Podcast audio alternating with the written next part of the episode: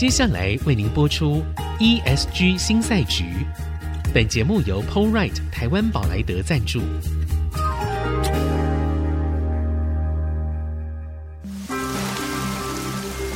这是企业永续的世纪挑战。这是绿色浪潮下的供应链课题。再造优势前瞻的产业竞争力。欢迎加入 ESG 新赛局。掌握先机，创造新局。欢迎来到 ESG 新赛局，我是节目主持人、人工智慧科技基金会执行长温怡玲。今天我们现场邀请到的来宾是鸿讯科技总经理熊世杰。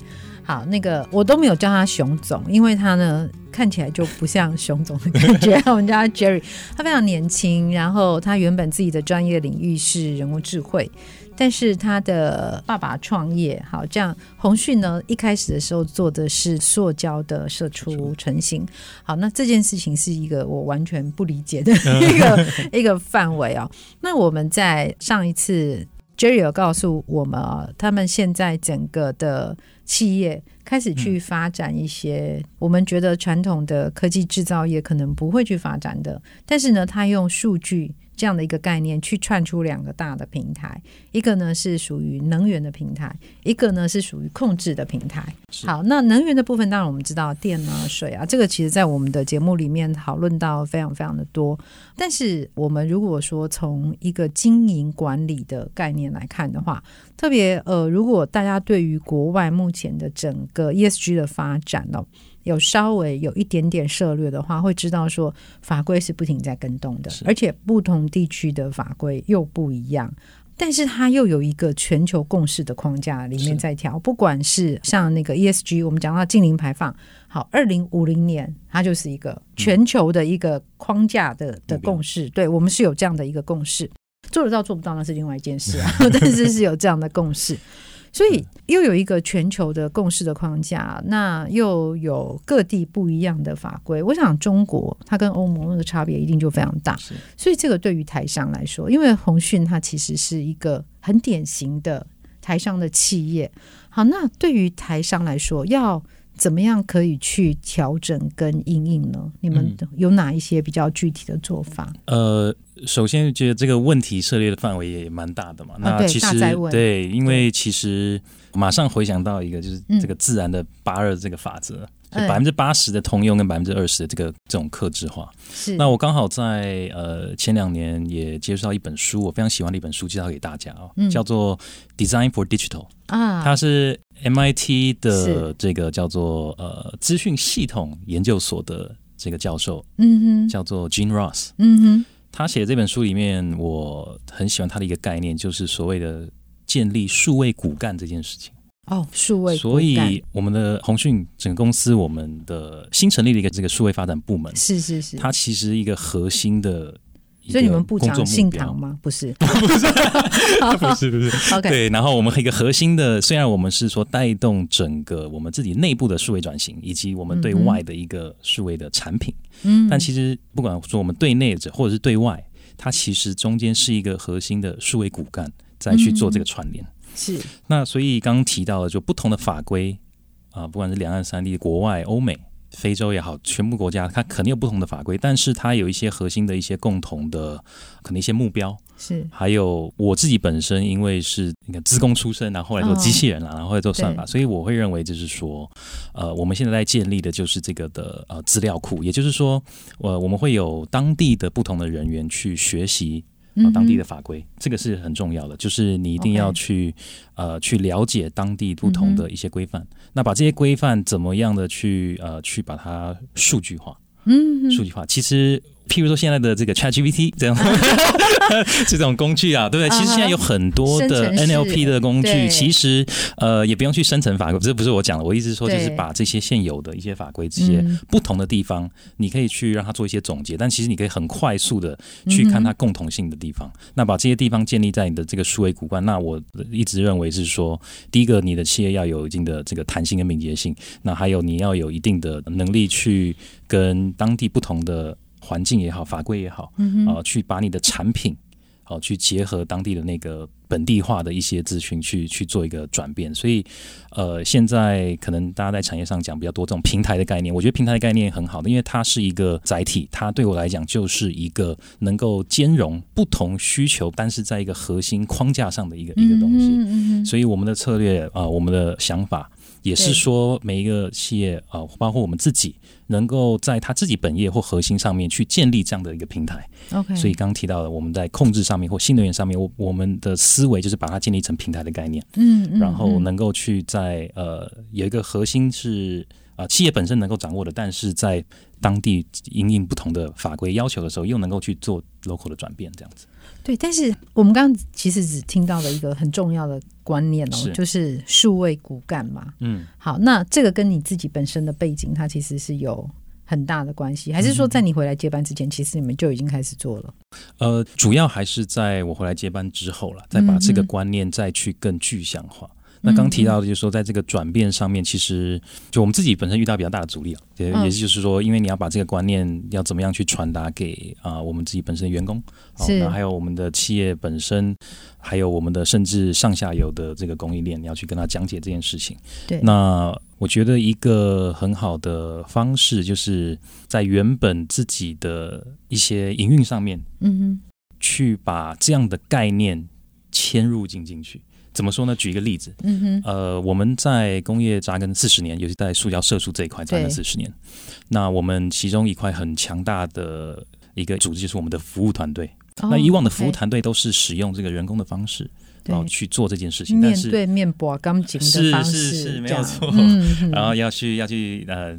拜访，拜访，对，对。但是现在所有的这种数位工具出来的之后，加上你企业本身有一个这种核心，我讲的刚刚提到的数位骨干的概念，这个数位平台骨干的概念，嗯、那你可以用更多的数位的方法，更快速的去建立这个回馈这个循环。嗯，然后然后这样子的话，能够让你的不管是你的被服务商，你的客户也好，是你自己的客服人员也好，其实。无意中呢，他们在做同样的事情。你给他了一个新的工具，但是你其实就把你要在转型过程中的这些必要的工具还有概念，就慢慢的去传，因为这个 embedded embedded 在里面。我觉得这个是一个比较实在跟利用现有资源去做的一个一个一个方式。是，但是像我们在做这件事情的时候，通常会卡到一些问题啊。这个问题呢，可能第一个就是说，大家觉得说我们以前没有这样做啊，那我们为什么现在要这样做？我觉得这这件事情，对，你要怎么说服大家说这件事情是重要的？是，我觉得，嗯，我我我也想要一个概念，就是各位如果有就是呃，比如说买过或玩过乐高的时候，嗯，我们在商场买一个乐高的那个盒子的时候，嗯，它在外面展示的不是碎乐高块，它给你展示的是一艘船、一个城堡、一个汽车。是这个时候你会有吸引力，你会想想买那盒东西。虽然你一打开里面全部都是碎乐高，是。那我的重点就是说，其实，在做这件事情当中，因为它是一个转变，嗯、那你要很清楚的去把这个 picture，这个 final picture，你要做到什么样的目标，把你的想象或你的这种这个未来可能达到的一个 vision, vision 去把它可视化出来。我觉得这个很重要。但不同的企业可能有不同的做法。那以我们来讲，就是不断的可能要呃沟通。我自己本身要做很多的这个。甚至 PPT 心智图 哦，要去要去跟各位去沟通，然后一层一层传下去。这个我觉得也没有捷径，就是靠不断的去沟通，怎么样有效的沟通啊？这个这个我觉得就是最有效的做法。对，有效的沟通是是蛮重。对，这简单来说就是说要让同事们知道啊，或者可能包括供应链的人知道，说我到底是要做成一艘船呢，还是要做成一台汽车？是对那。那个样貌会是什么样子的？所以其实当我们在做这些事的时候，哎，现在是这是现在进行式，对不对？现在进行式，对。那你们有预估大概会有花多少的时间来完成这些事情？我们自己本身，呃，其实我们在两岸三地还有全球呃布局，就是各个各个点也好啦。对。我们一直把握的一个就是在各点小而美，就是每一个点其实人数不多。嗯人数不多，但是每个点又保持它各有的特色，就是每个服务点或每个办公室。嗯嗯，所以比较难的点是怎么说？就要建立这个骨干，等于是把整个不同这个网状和不同的这个整个公司的网络去串联起来。对。但是因为现在从建立开始，我们都是比较偏向这种，就是一个行星一个行星或一个恒星一个恒星比较分散的部分。那其实很好的做法是，呃，我们自己会从一个部门或从一个比较小的单位先做起。然后先把一个示范的，嗯、呃，先做一个 pilot，对对，然后你一定要有种子团队、种子教官，然后一定要去考教育。这个预估的时间嘛，有可能，呃，我觉得这个是一个长期的计划。数位转型本来就是一个。过程，它不是一个终点，也不是一个起点，它是一个不断的过程嘛。它是一个信心修炼的一个、嗯、人生的过程。是的，是的，是。所以其实啊，我们刚刚这样听，我们可以听到了年轻的企业家开始对于未来的一些一些期望。那当中的阻力是非常大的。嗯，好，比如说沟通的问题，我们刚刚先提到，但是其实还有一些别的。我们先休息一下，待会再回来。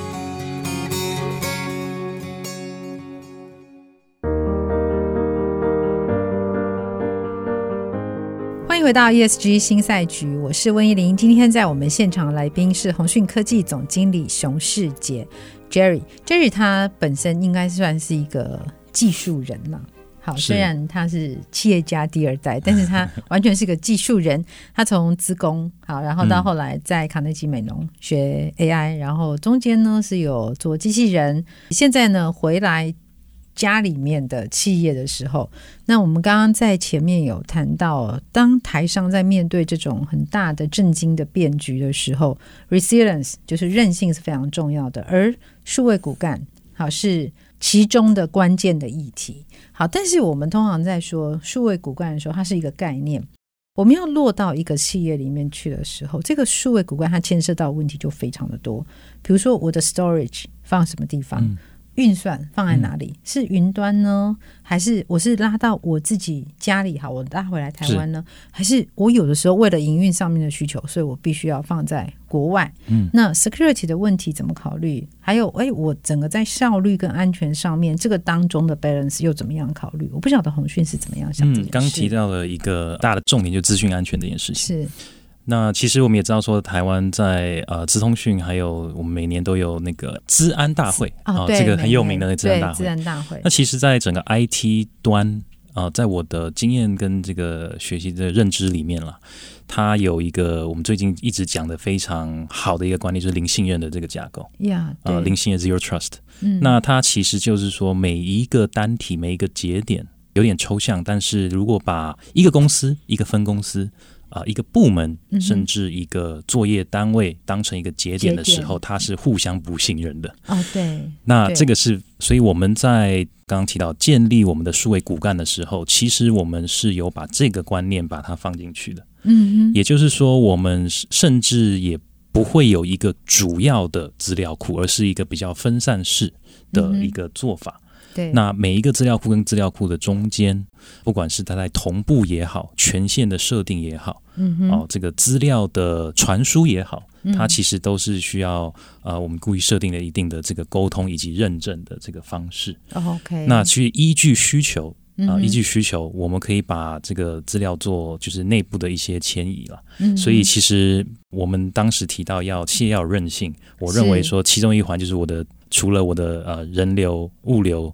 还有这个金流，我的资讯流也要有韧性，也要有能够快速的去迁移备份这件事情。所以，呃，不管我们是用现在提到的公有云，云云其实是一个技术，我都会说它是一个管理系统。是我们一直讲云原生云，它其实对我来讲是一个技术。它达到的目标是因为它可以抽象我们的，不管是计算 storage 啊，这个这个储存或者是通讯也好，它就是变成一台大的。想象的电脑，那所以其实我们把这个东西给拆散，嗯、不管是公有云、私有云、混合云，现在提的这个架构，对。啊、呃，我们也不在乎，因为我们只要能达到那个目的，就是能够在各个点保持它该有能够看到的资料权限，对，然后每个点中间。能够去做串联跟互相的一个认证传输，嗯哼，第一个就可以了，就可以。所以其实是一个分散式的一个概念，一个架构就开始放进来。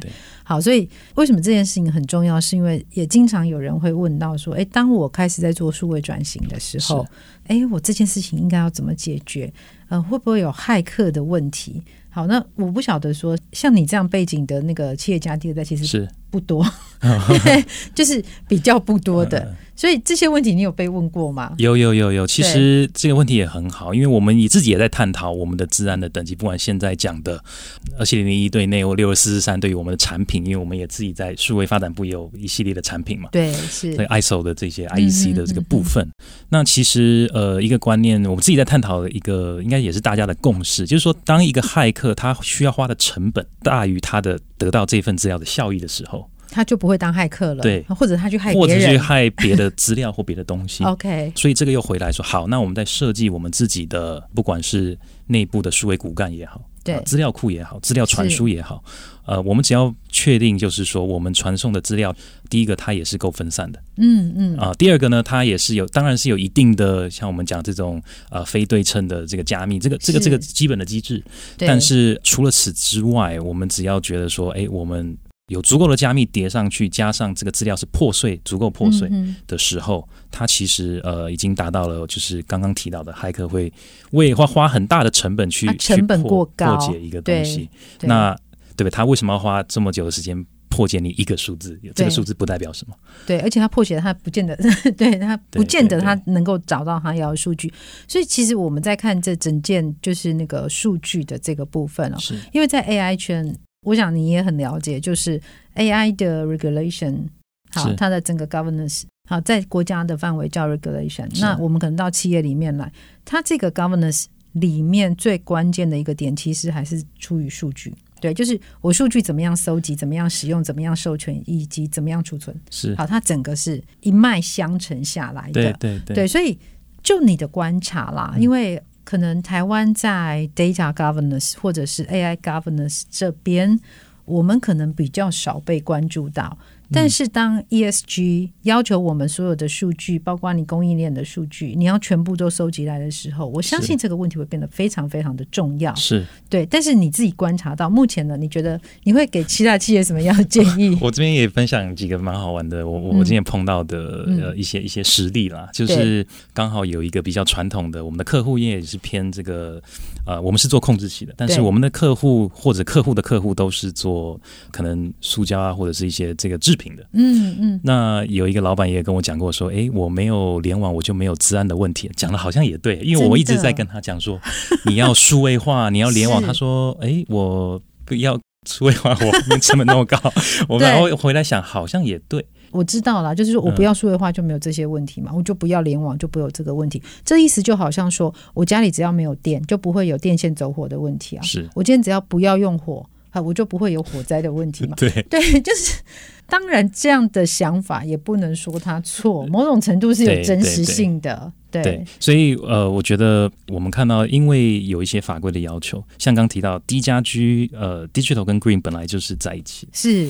所以因为我们现在有很多在 ESG 或者是呃 G 在 Green 上面的一些法规要求，所以不得不你一定要转型到 Digital，是，或者是。整个数位转型这个历程要开始，或是整个转型要开始启动，你是被迫的要往这条路，要被迫往这边走，不是喜欢不喜欢的问题。对对对，那我觉得其实呃，这个部分就是要靠一定的，可能现在比较多的教育训练也好，顾问公司啊，它其实会提供一定的这样类的资讯嘛。嗯、那其实我们对于我们的客户，其实也是希望就是说一步一步的让客户建立，因为我们有很多也是比较传统的一些客户，那我们能不能提供他最小单位的一个方案，一个产品？然后让他能够至少不要一开始就想到我的资讯开放要给别人，需要有这个骇客治安的议题全部跑出来，而是说没关系，我先在你的本地化，或者是说在你的工厂自己的内部互相的去做沟通。嗯，哦，所以我们在自己的产品的设计上面也好，或者是说我们自己的呃服务也好，对，基本上嗯要看我们的客户他自己对于 data governance 一个认知了。我们也碰到就是很多。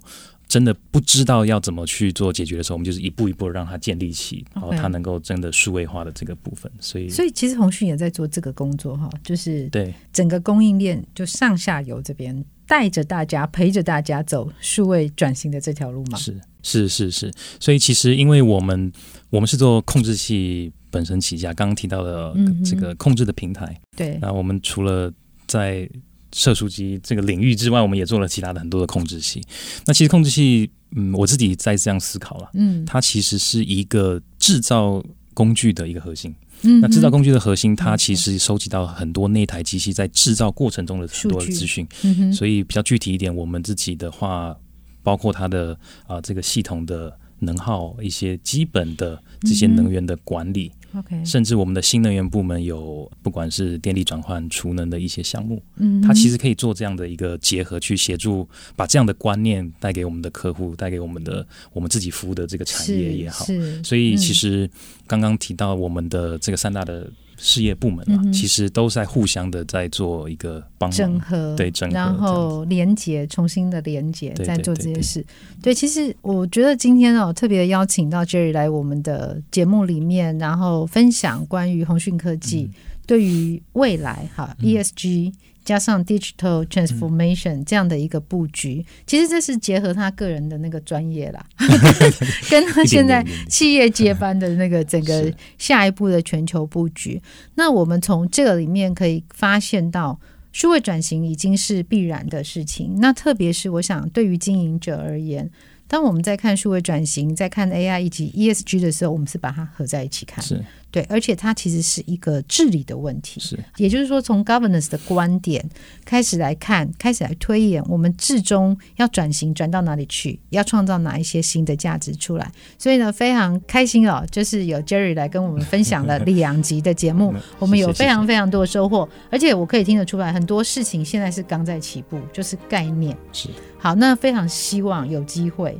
可能一两年之后，我们再邀请你来跟我们分享，说 我们落实了之后产生了哪些成果。节目到这边告一个段落，谢谢大家，谢谢。本节目由 PowerRight 台湾宝莱德赞助，PowerRight 台湾宝莱德与您一同掌握 ESG 浪潮的全新赛局。